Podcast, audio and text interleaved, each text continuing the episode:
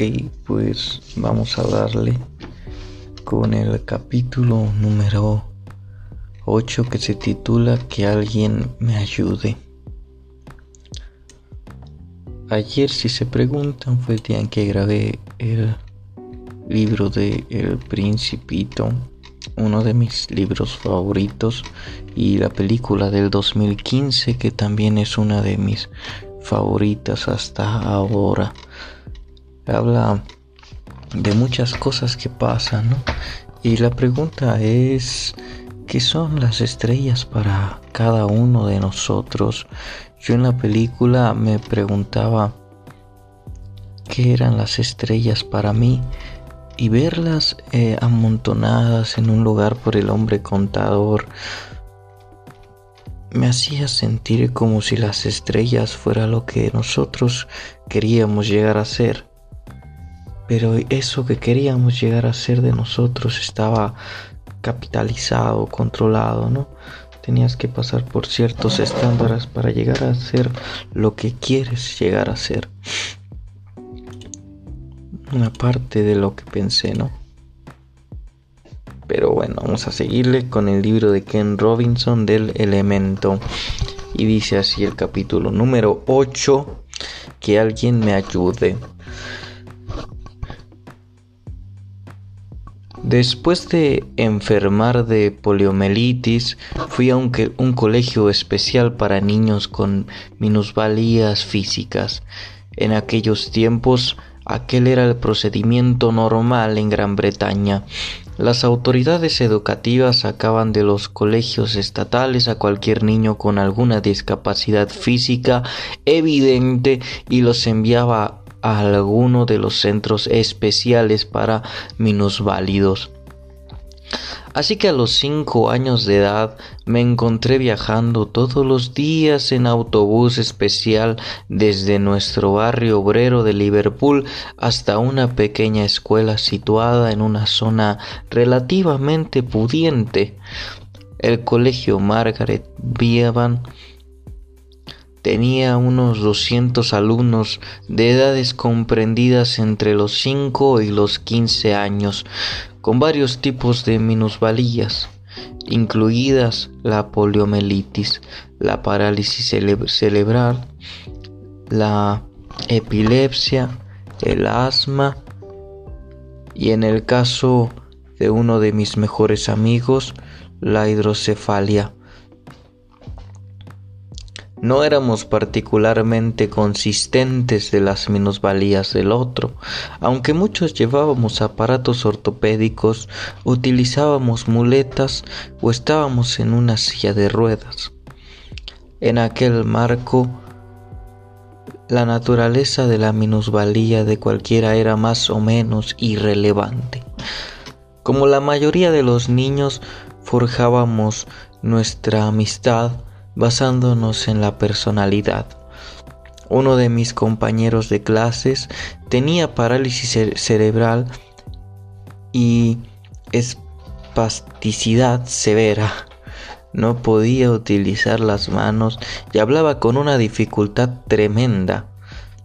Solo podía escribir aferrando un lápiz entre los dedos de los pies y arqueando la pierna sobre el pupitre.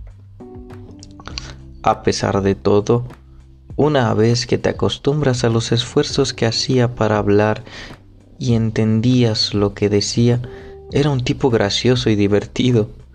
Disfruté el tiempo que estuve en ese colegio y pasé por todas las emociones y frustraciones propias de la infancia que sabía que estaban teniendo mis hermanos y hermanas en sus colegios normales. En todo caso, parecía que a mí me gustaba más mi colegio que a ellos los suyos. Un día, cuando tenía diez años, apareció un visitante en clase. Era un hombre bien vestido, de cara amable y voz educada. Pasó un rato hablando con el profesor que me pareció que lo escuchaba con aire grave. Luego deambuló alrededor de los pupitres y habló con los niños. Creo que en clase éramos unos doce. Recuerdo que hablé un ratito con él y que poco después se fue. Al día siguiente, o así recibí el mensaje de que fuera al despacho del director. Llamé llamé a la enorme puerta y una voz me pidió que entrara. Sentado al lado del director del colegio se encontraba el hombre que había estado en mi clase. Me lo presentaron como el señor Strafford. Más tarde supe que se trataba de Charles Strafford, miembro de un distinguido grupo de funcionarios públicos del Reino Unido, inspectores de Su Majestad. El gobierno había designado a estos expertos en educación para informar de forma independiente sobre la calidad de los colegios de todo el país.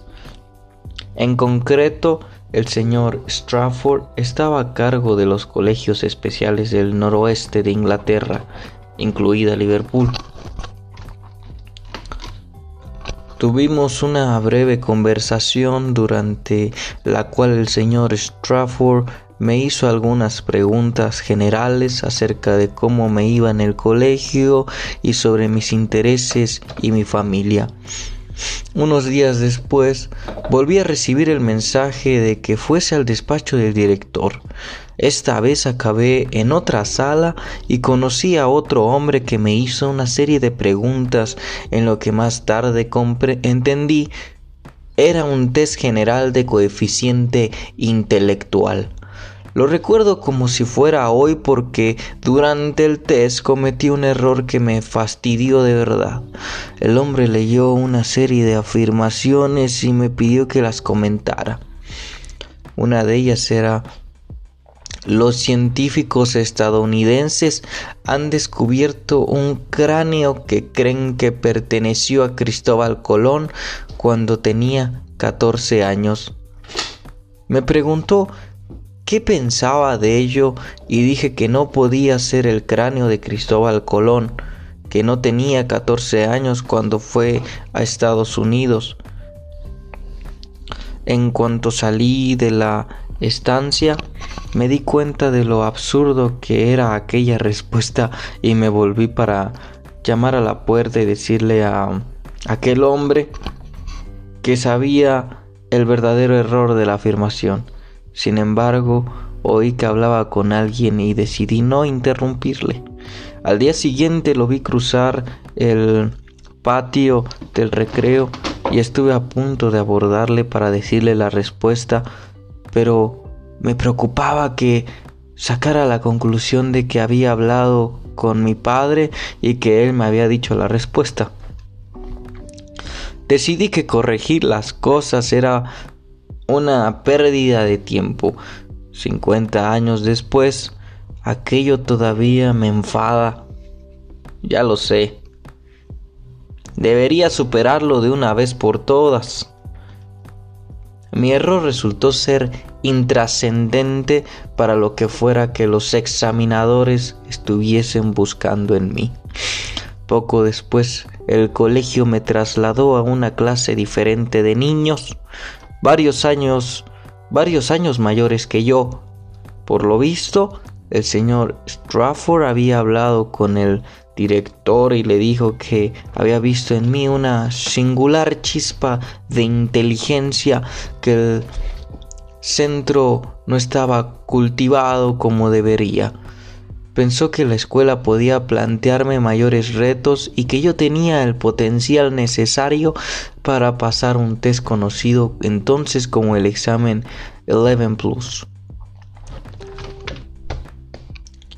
En aquel tiempo que estudiaba secundaria en dos tipos de colegios, escuelas de secundaria moderna y escuelas de gramática. Estas últimas ofrecían una educación académica de mayor prestigio y eran la ruta principal para alcanzar una carretera profesional y la universidad. Las escuelas de secundaria modernas ofrecían una educación más práctica para que los chicos aprendiesen trabajos manuales. El sistema era una pieza de inteligencia social para proporcionar la mano de obra necesaria a la economía industrial del Reino Unido. El Eleven Plus era una serie de test de coeficiente intelectual desarrollados para identificar las aptitudes académicas necesarias en la educación de las escuelas de gramática. Para los niños de clase obrera, pasar el Eleven Plus era el mejor camino hacia una carrera profesional y la manera de escapar de una vida dedicada al trabajo manual. La profesora de mi nueva clase era la temible señorita York. Era una mujer menuda eh, de unos 40 años, amable pero con fama de ser rigurosa y exigente intelectualmente. Algunos profesores del colegio no contaban con que tuviéramos alguna posibilidad de lograr algo en la vida Creo que veían la finalidad del colegio sobre todo como algo pastoral. La señorita York no. Esperaba que sus alumnos especiales, lo que podían esperar de cualquier otro, que trabajasen duro y lo hicieran lo mejor posible. La señorita York me enseñó implacablemente matemáticas historia y una variedad de asignaturas. Cada cierto tiempo me daba antiguos exámenes de Eleven Plus para que practicara. Me animaba para que destacara en ellos. Sigue siendo una de las profesoras más importantes que he conocido. Por fin un día me senté con un grupo de niños de mi colegio y otras escuelas especiales de la zona a hacer el examen Eleven Plus. Durante semanas, la señorita York, el señor Strafford y mis padres y yo esperamos con inquietud la llegada del sobre del sobre marrón del Comité de Educación de Liverpool con el resultado del examen que potencialmente podría cambiarme la vida. Una mañana de principios de verano de 1961,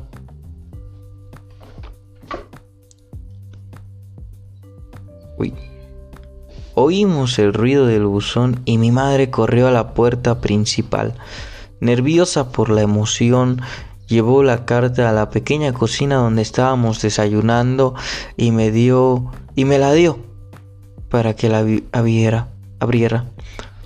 Respiré hondo, saqué el pequeño trozo de papel doblado del sobre con el texto mecanografiado. Lo había conseguido. Apenas podíamos creerlo. La casa estalló de alegría. Era el primer miembro de la familia que pasaba aquel examen y el único alumno del colegio que lo aprobó aquel año. Desde ese momento mi vida cambió totalmente de dirección. Recibió una beca para el Liverpool College, uno de los mejores colegios de la ciudad. De un salto pasé de la escuela especial a lo mejor de la educación estatal tradicional.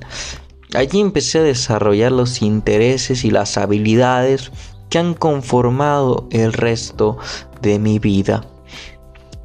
Charles Strafford se convirtió en amigo íntimo de la familia y en asiduo visitante de nuestra casa de Liverpool. Abarrotada y a menudo frenética, era un hombre refinado y cortés al que le apasionaba ayudar a los que la gente encontrara las oportunidades que merecían.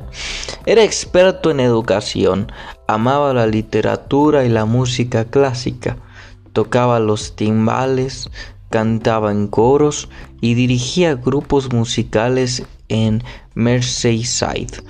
Tenía un gusto refinado por los vinos y los buenos brandings, brandis y vivía en una casa en la ciudad amueblada con elegancia en el norte de Inglaterra, fue comandante durante la Segunda Guerra Mundial e intervino en la campaña del, de, de Normandía. Tenía una segunda residencia en Rainville, en la región de Calvados o Calvados, en el norte de Francia, donde se había convertido en una figura clave de la comunidad local. Hoy día en Rainville hay una calle con su nombre, la avenida Charles Strafford. Durante la época de la universidad fui a visitarlo. Me preguntó a la gente, me presentó a la gente, perdón, del pueblo y me introdujo en los placeres de la cocina francesa y el calvados. Un brandy hecho con manzanas, todo ello se lo agradezco por igual. Para mí Charles Strafford fue una ventana a otro mundo. Su ayuda práctica me abrió el camino desde la última fila de la educación especial hasta lo que se ha convertido en mi pasión por la reforma de la educación en gran escala. Fue un modelo inspirador en lo referente a bis vislumbrar el potencial de otras personas, crear oportunidades para ellas y demostrar así lo que pueden llegar a ser en realidad. Además que de mis padres fue mi primer verdadero mentor y me enseñó el inestimable papel que un mentor desempeña a la hora de ayudarnos a alcanzar nuestro elemento una relación que te cambia la vida. A menudo encontrar nuestro elemento requiere de la ayuda y orientación de otras personas. A veces esa viene de alguien que ve algo en nosotros que nosotros no vemos, como fue el caso de Gillian Lane, a veces procede de una persona que hace salir lo mejor de nosotros, como hizo Peggy Fury con Meg Ryan. En mi caso, Charles Strafford vio que solo lograría alcanzar todo mi potencial si mis educadores me ofrecían mayores desafíos y dio los pasos necesarios para que esto ocurriera. Entonces no lo sabía, pero la persona que iba a ser mi mentor, mi mentora durante la vida adulta hasta hoy, también estaba entonces en un colegio de Liverpool, a solo unos pocos kilómetros del mío. Conocí a Terry años después, cuando yo ya andaba cerca de los 30 años y vivía y trabajaba en Londres. Volví a Liverpool a pasar una semana y dirigí un curso para profesores. Ella enseñaba teatro en una zona difícil de la ciudad, de bajos ingresos. Conectamos al instante y no tuvo nada que ver con la enseñanza, la educación ni el elemento, y estábamos juntos desde entonces. Esa es una de las mejores mentoras que conozco, no solo para mí, sino para mi familia, los amigos y todo el mundo que trabaja con ella y para ella. Conoce de forma intuitiva el poder y la importancia de los mentores porque estos han sido muy importantes en su vida. Mientras Charles, Charles me aconsejaba a mí, a ella también tuvo su propia, ella también tuvo su propia mentora durante la infancia. Terry lo explica así. Fui a un instituto católico para chicas dirigidas por una orden de monjas conocidas como las Hermanas de Misericordia, un nombre de lo más inapropiado. Eran los acelerados años 60 pero por allí no había una mucha marcha que digamos. Eso sí, rezábamos mucho y yo en particular rezaba para salir de allí. Mi única ambición cuando tenía 16 años era marcharme de casa, alejarme de los suburbios y llegar cuando antes a las brillantes luces de Londres. A partir de allí, mi plan era marcharme de Estados Unidos y casarme con Elvis Presley. Mis estudios fueron un lamentable fracaso tras otro. Aunque me encantaba actuar y me encantaba leer, entonces, durante el último año en el colegio, tuve por primera vez una profesora de inglés que me motivó, la hermana Mary Columba, una joven pequeñita a la que le apasionaba W. Yeats y enseñar. En el primer seminario me eligió para que leyera un poema al resto de la clase y mientras lo hacía sentí un hormigueo en los pelillos de la nuca. No he vuelto a leer nada más hermoso o impactante. Y parece ser que el poema es el que sigue.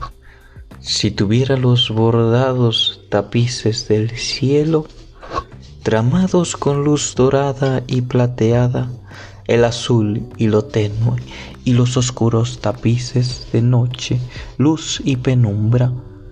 Extendería los tapices bajo tus pies. Pero yo, que soy pobre, solo tengo mis sueños. He extendido mis sueños bajo tus pies. Camina con cuidado porque caminas sobre mis sueños. por primera vez que quería de verdad aprender más y durante los siguientes dos años Mary, Mary Columba me llevó a amar a Dickens y E.M. Foster, a Wilfred Owen, Shakespeare y Sinch. Formábamos el seminario un pequeño grupo de alumnas y todos nos implicábamos interesantemente o intensamente en sus clases. Me animó a que, me animó a que escribiera, hizo que diera lo mejor de mí y con su orientación fui capaz de desafiar intelectualmente a otras personas y de brillar. Aquellos libros me abrieron un menudo de posibilidades pero lo que más me intrigaba era lo abierta de mente que era la hermana Mary. Al fin y al cabo era una monja católica y ahí estábamos discutiendo acerca del amor, del sexo y de lo oculto. Ningún tema era tabú. Pasábamos horas discutiendo cualquier asunto que sugiriera, que surgiera. Desde el complejo del Edipo de Coriolano hasta la infidelidad de Howard's End. Para la chica que apenas había salido de Liverpool esto era apasionante. Aquel año fui su mejor alumna y probé el aprobé el examen de inglés en cum laude. Seguí, seguí su recomendación y continué estudiando teatro y literatura en la universidad. Desde entonces nunca volví a estudiar de mi habilidad para el debate. Nunca volví a dudar. Tengo amigos de por vida entre los escritores que estudiamos y sé que sin su maravillosa tutela todavía estaría buscando a Elvis. A menudo los mentores aparecen en la vida de la gente en el momento más oportuno, aunque tal como vimos con Eric Drexler y Marlene Minsky, a veces los tutelados desempeñan un papel activo a la hora de escoger a sus mentores. Warren Buffett, un hombre que ha inspirado a legiones de inversores, señala a Benjamin Graham conocido como el padre del análisis de seguridad, como su mentor. Graham fue profesor de Buffett en la Universidad de Columbia. La única matrícula de honor que concedió durante 22 años de docencia fue para Buffett y le ofreció un trabajo en su compañía de inversores. Buffett pasó varios años en ella hasta que se instaló por su cuenta. Roger Lowenstein en su libro Buffett The Making of an American Capitalist escribe Bing Graham abrió la puerta. Hablo a Buffett personalmente le dio las herramientas para que explorase las numerosas posibilidades del mercado y un método que se adapta al carácter de su alumno. Armado con las técnicas de Graham, Buffet dejó salir al oráculo e hizo uso de sus talentos naturales. Endurecido por el ejemplo del carácter de Graham, Buffett sería capaz de trabajar con su característica confianza en sí mismo. En un campo de acción totalmente distinto, el cantante Ray Charles fue un ejemplo para innumerables personas por su admirable talento musical y su habilidad para sobreponerse a la adversidad. Sin embargo, su historia comienza con un hombre que le enseñó a conectar con la música que estaba profundamente arraigada en su interior. En una entrevista con el Harvard Mentoring Project, colgada en www.whomentoredyou.org, Charles recordaba Willie Pittman era todo un personaje. Lo que quiero decir es que no creo que yo hoy fuese músico si no hubiese sido por él. Vivíamos en la puerta de al lado a la suya. Él tenía un pequeño café, una tienda de comestibles y allí había un piano. Todos los días, sobre las dos o las tres de la tarde, se ponía a ensayar. Yo entonces tenía tres años y no sé por qué le quería tanto, no puedo explicarlo. Cada vez que empezaba a practicar y a tocar aquel boogie me encantaba aquel sonido del boogie. Espero así se diga, ese instrumento no lo había escuchado. Dejaba de lugar, no me importaba quién estuviera en el jardín, mis amigos o quien fuera, los dejaba allí, entraba y me sentaba junto a él para escucharle tocar. De vez en cuando yo golpeaba las teclas de piano con los puños hasta que él me decía, oye chaval, si tanto te gusta la música, no aporres así las teclas. Y él sabía lo mucho que me gustaba porque yo dejaba de hacer cualquier cosa que estuviese haciendo para escucharle. Así que comenzó a enseñarme a tocar pequeñas melodías con un solo dedo. Y claro, ahora me doy cuenta de que podría haber dicho, chaval, déjame en paz, ¿no ves que estoy ensayando? Pero no lo hizo, me dedicó su tiempo. De alguna forma en su interior se decía, a este chico le gusta tanto la música que voy a hacer todo lo que pueda por ayudarle y que aprenda a tocar. Marianne Rick Edelman, Edelman, fundadora y presidenta de la Fundación en Defensa de los Niños, halló a su mentor cuando ingresó en el Spellman College un lugar que describe como un instituto para señoritas que creaban inofensivas jovencitas que acababan casándose con los hombres bien situados, formaban una familia propia y nunca armaban ningún escándalo. Mientras estaba allí, conoció al profesor de historia Howard Sin. Era Eran finales de 1950 y estaban en el sur de Estados Unidos. Así le pareció interesante motivar a sus alumnos para que se implicaran activamente en la lucha por los derechos civiles. Inspirada por Sin, Eldeman se comprometió a las primeras promesas por los derechos civiles que abrieron la puerta a un movimiento nacional.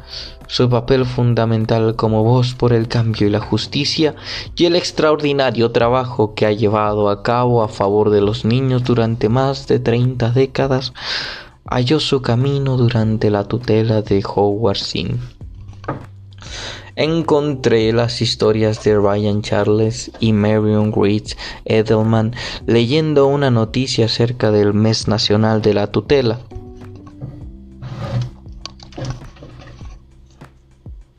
Una campaña orquestada por el Howard Mentoring Project de la Harvard School of Public Health, Mentor National Mentoring Partnership y la Corporation for National and Community Service. Los patrocinadores de la campaña, con 7 años de antigüedad en enero del 2009, incluyen a muchas grandes empresas, además de numerosos medios de comunicación, hacen las veces de socios de diferentes formas desde ofreciendo cientos de millones de dólares en anuncios gratuitos hasta incorporar historias sobre tutelas entre los temas principales de los programas de televisión.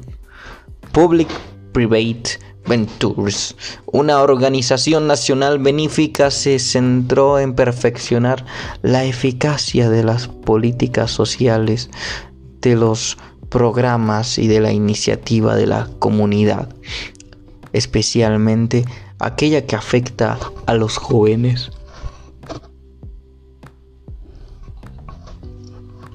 Realizaron un importante estudio del impacto sobre la tutela comenzado en 2004, emparejando al azar a 1.100 estudiantes de, cuarto a noveno curso en más de 70 colegios de todo el país con voluntarios de Big Brother and Big Sister en Estados Unidos. Llegaron a una conclusión esperanzadora sobre el valor de tutelar. Los estudiantes que tuvieron un consejero mejoraron su rendimiento académico en conjunto la calidad de su trabajo en clase y la entrega de los deberes Asimismo, se metieron en menos problemas en el colegio y faltaron menos a clase. Me gustó ver estos resultados, pero no me sorprendieron en absoluto. Es probable que a muchos de estos chavales les fuese mejor en el colegio simplemente porque apreciaban que alguien se interesara por ellos. Esta es una cuestión fundamental y volveré a ella cuando considere el asunto y los desafíos de la educación. Como mínimo una buena tutela eleva la autoestima y la motivación, pero un mentor tiene un papel fundamental cuando implica la dirección o inspiración en la búsqueda del elemento, lo que el psicólogo vio en Gillian Lane y lo que Willie Pittman vio en Ray Charles fue la oportunidad de orientar a alguien hacia la realización de sus sueños.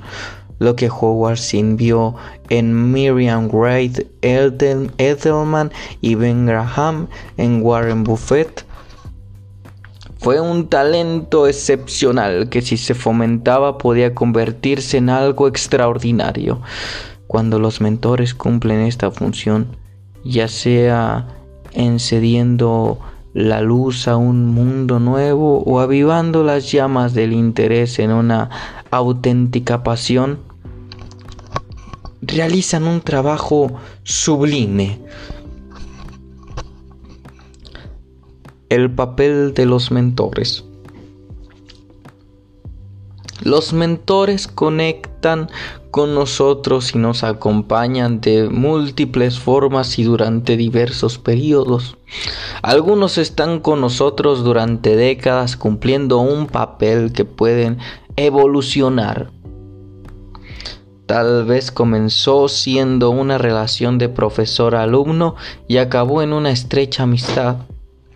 Otros entran en nuestra vida en un momento crucial se quedan con nosotros el tiempo necesario para impulsar un cambio trascendental y siguen adelante. No obstante, los mentores suelen desempeñar alguno de los cuatro papeles siguientes, si no todos. El primero es el reconocimiento. Charles Stratford cumplió esta función en mi vida al identificar aptitudes en las que mis profesores no se habían fijado. Uno de los principios fundamentales del elemento es la tremenda diversidad de nuestros talentos y aptitudes individuales. Tal como hemos visto antes, el objetivo de algunos tests es ofrecer a las personas una indicación general de sus puntos fuertes y débiles a partir de una serie de preguntas estándares. Pero las sutilezas y los matices de las aptitudes y talentos individuales son más complejos que lo que pueden llegar a detectar cualquier test. Alguna persona tiene actitudes generales para la música, para la danza o para la ciencia, pero lo más frecuente es que sus aptitudes sean mucho más específicas dentro de una disciplina determinada. Una persona puede tener una habilidad especial para un particular estilo de música o para un determinado instrumento. La guitarra y no el violín. La guitarra acústica y no la guitarra eléctrica no conozco ningún test ni programa de ordenador que lleve a cabo estas sutiles distinciones personales que marcan la diferencia entre un interés y una pasión potencial. Eso puede hacerlo un mentor que ya haya encontrado el elemento en una disciplina en particular. Los mentores reconocen la chispa de interés o, fascinación y pueden ayudar a un individuo a ejercitar los componentes específicos de la disciplina que concuerde con la capacidad y la pasión de esa persona. Lou Arónica, coautor de este libro, pasó los primeros 20 años de su vida profesional trabajando en un mundo editorial. Su primer trabajo cuando acabó la universidad fue para Bentham Books, una de las editoriales punteras de Nueva York. Al poco tiempo se fijó en un hombre marchito con un gnomo que deambulaba por las salas. No parecía que tuviese ningún trabajo en particular, pero todo el mundo le prestaba mucha atención. Al final, Lowe preguntó acerca del hombre y supo que se trataba de Ian Ballantine. No solo había fundado Batman Books y más tarde Ballantine Books, sino que había introducido los libros de bolsillo en Estados Unidos en la década de los 40.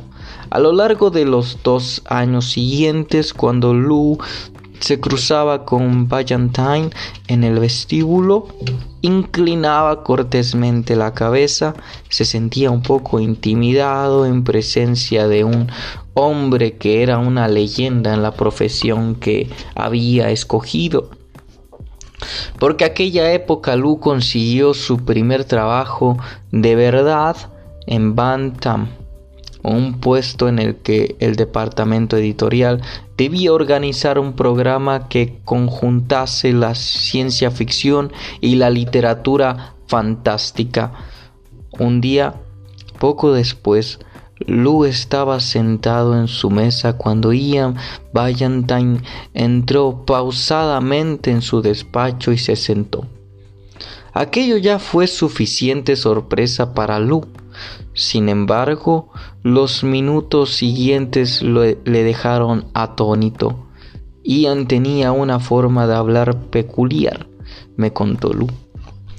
Tenías la sensación de que cada reflexión era una perla, pero su lenguaje era tan indirecto que parecía que la perla seguía dentro de la ostra.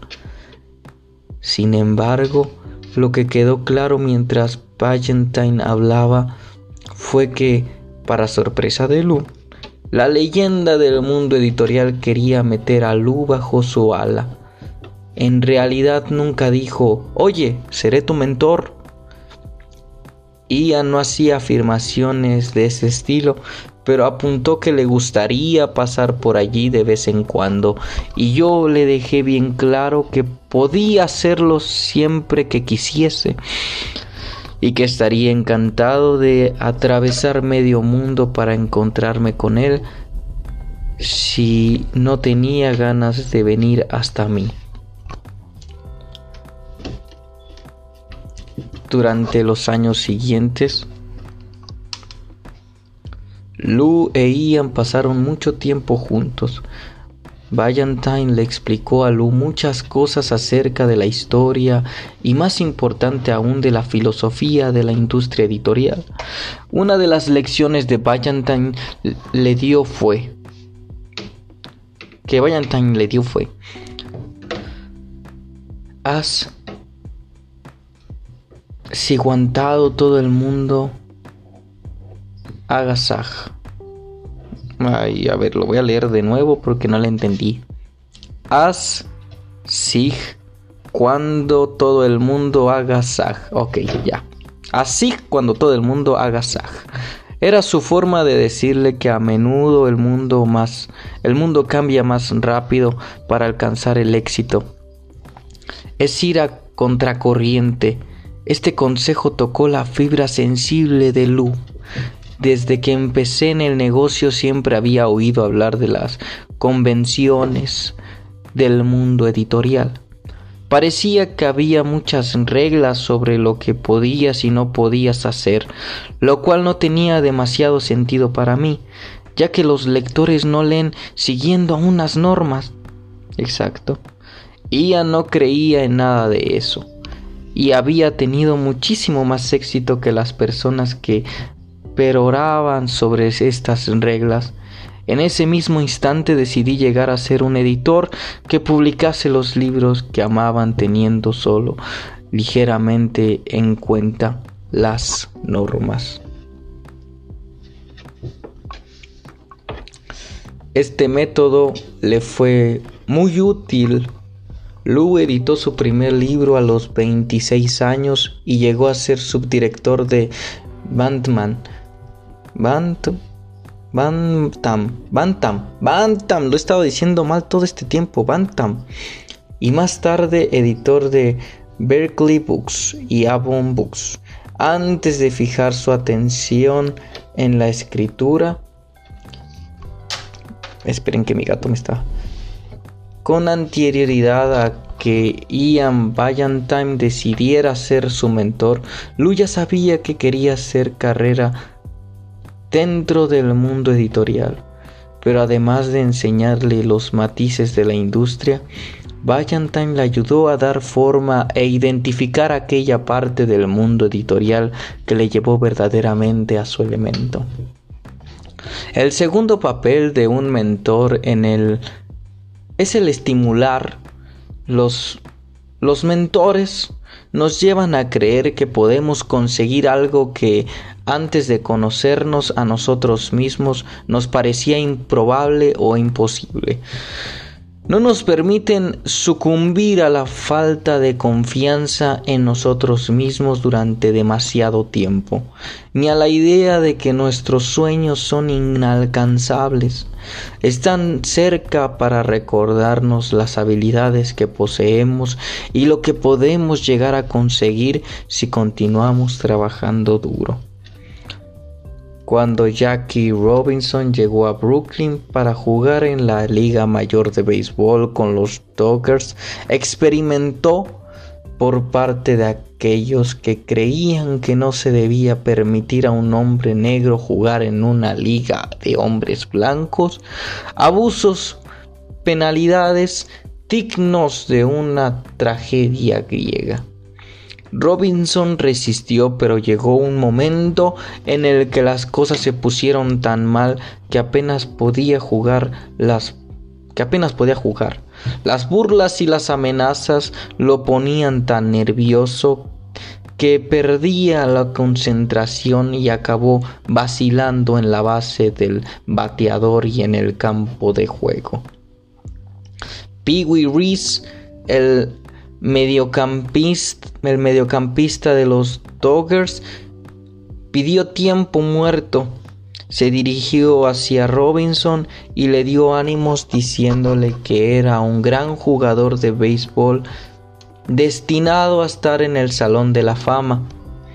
Años más tarde, durante la, la durante la ceremonia introductoria de Robinson al Salón de la Fama, Robinson recordó ese momento. Aquel día salvó mi vida y mi carrera, dijo Robinson desde el podio de Cooperstown. Había perdido la confianza en mí mismo y Peewee me dio el ánimo con sus palabras de aliento. Me dio esperanza cuando no me quedaba ninguna. El tercer papel de los mentores es el de facilitar. Los mentores pueden ayudarnos a dirigirnos hacia nuestros elementos, ofreciéndonos consejos y técnicas, llamándolos, llamando, hallándonos el camino e incluso permitiéndonos vacilar un poco. Están dispuestos a ayudarnos a que nos recuperemos y aprendamos de nuestros errores. Puede que estos mentores sean contemporáneos nuestros, como fue el caso de Paul McCartney, McCartney. Recuerdo que en fin de semana en que John y yo tomamos el autobús y atravesamos la ciudad para ir a ver a alguien que había que sabía tocar el acorde Si7 en la guitarra, los tres acordes básicos que tenías que conocer eran mi, la y Si7. Nosotros no sabíamos no sabíamos producir el Si7 pero un chaval sí sabía. Así que cogimos el autobús para ir a verle, aprendimos el acorde y volvimos a casa. A partir de entonces también nosotros pudimos tocarlo, pero en el fondo los amigos te enseñaban a hacer cualquier riff. Recuerdo una noche en el que estaba viendo un programa de televisión llamado Oh Boy Cliff Richards y los Shutdowns tocaron Movie It. Tenía un gran riff, me encantó, pero no sabía cómo tocarlo. Al final lo conseguí, corrí hasta la casa de John y le dije, lo tengo, lo tengo. Esta era nuestra única experiencia educativa. Enseñamos mutuamente enseñarnos mutuamente a hacer las cosas. Al principio solo copiábamos e imitábamos a todo el mundo. Yo era Little Richard y Elvis. John era Jerry Lee Lewis y Chuck Berry. Yo era Phil de los Evil Brothers y John era Don. Simplemente imitábamos a otras personas y nos enseñábamos el uno al otro. Esa fue una cuestión muy importante para nosotros cuando planeábamos los principios de LIPA. El hecho de que es fundamental que los estudiantes estén muy cerca de la gente que ya ha hecho o está haciendo aquello que los alumnos están aprendiendo. En verdad, no tienen que explicar un montón de cosas, tan solo mostrar lo que hacen. El cuarto papel de los mentores es el exigir. Los mentores eficaces nos empujan más allá de lo que nosotros consideramos que nos que son nuestros límites. por mucho que nos dejen sucumbir a la falta de confianza en nosotros mismos, también nos impiden que hagamos menos de lo que podemos. Un verdadero mentor nos recuerda que nuestra meta nunca debe ser el promedio de nuestras ambiciones. James Earl Jones es conocido por ser un excelente actor y una de las grandes voces de los medios de comunicación actuales. Aún así, si no lo hubiera contado con la ayuda de un mentor, la mayoría de nosotros nunca habríamos escuchado su voz. Solo podríamos imaginar cómo habría sido la voz de Darth de Darth Vader si Donald Crunch no hubiera entrado en la vida de Jones. De niño Jones sufría una timidez abrumadora en gran parte porque tartamudeaba y le resultaba muy difícil hablar delante de la gente. Cuando entró en la escuela secundaria se encontró con Crouch, antiguo profesor de la universidad que había trabajado con Robert Frost. Era un profesor de inglés.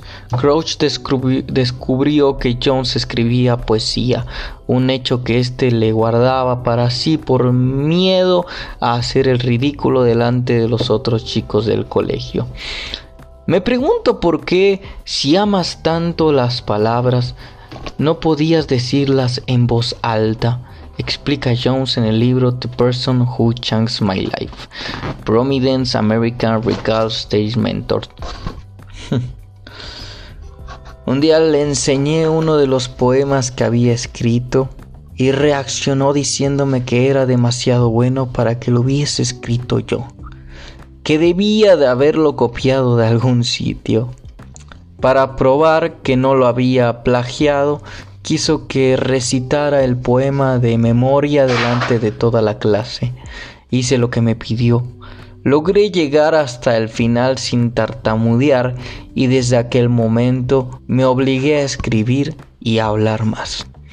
Esto tuvo un fuerte impacto en mí y en la seguridad de mí mismo fue creciendo a medida que aprendí a expresarme con comodidad en voz alta. El último día en eh, de colegio dimos la clase fuera en el césped y el profesor Crouch me hizo un regalo, una copia de mi libro Confía en ti mismo de Ralph Waldo Emerson. Para mí fue un regalo de un valor incalculable porque presumía lo que él me había enseñado, a confiar en mí mismo. Su influencia fue tan tanta que se extendió a todos los ámbitos de mi vida. Él es la razón por la que me convertí en actor.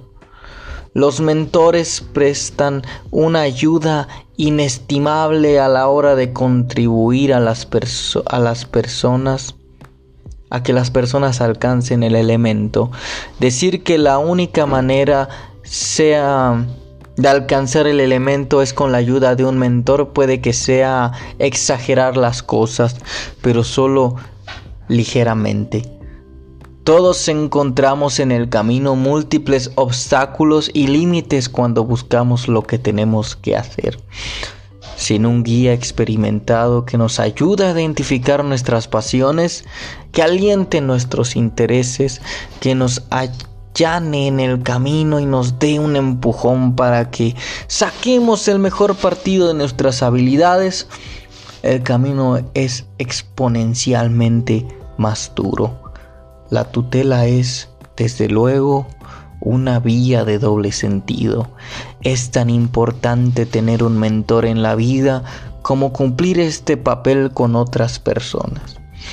Incluso es posible que uno descubra que su verdadero elemento es ser mentor de otras personas.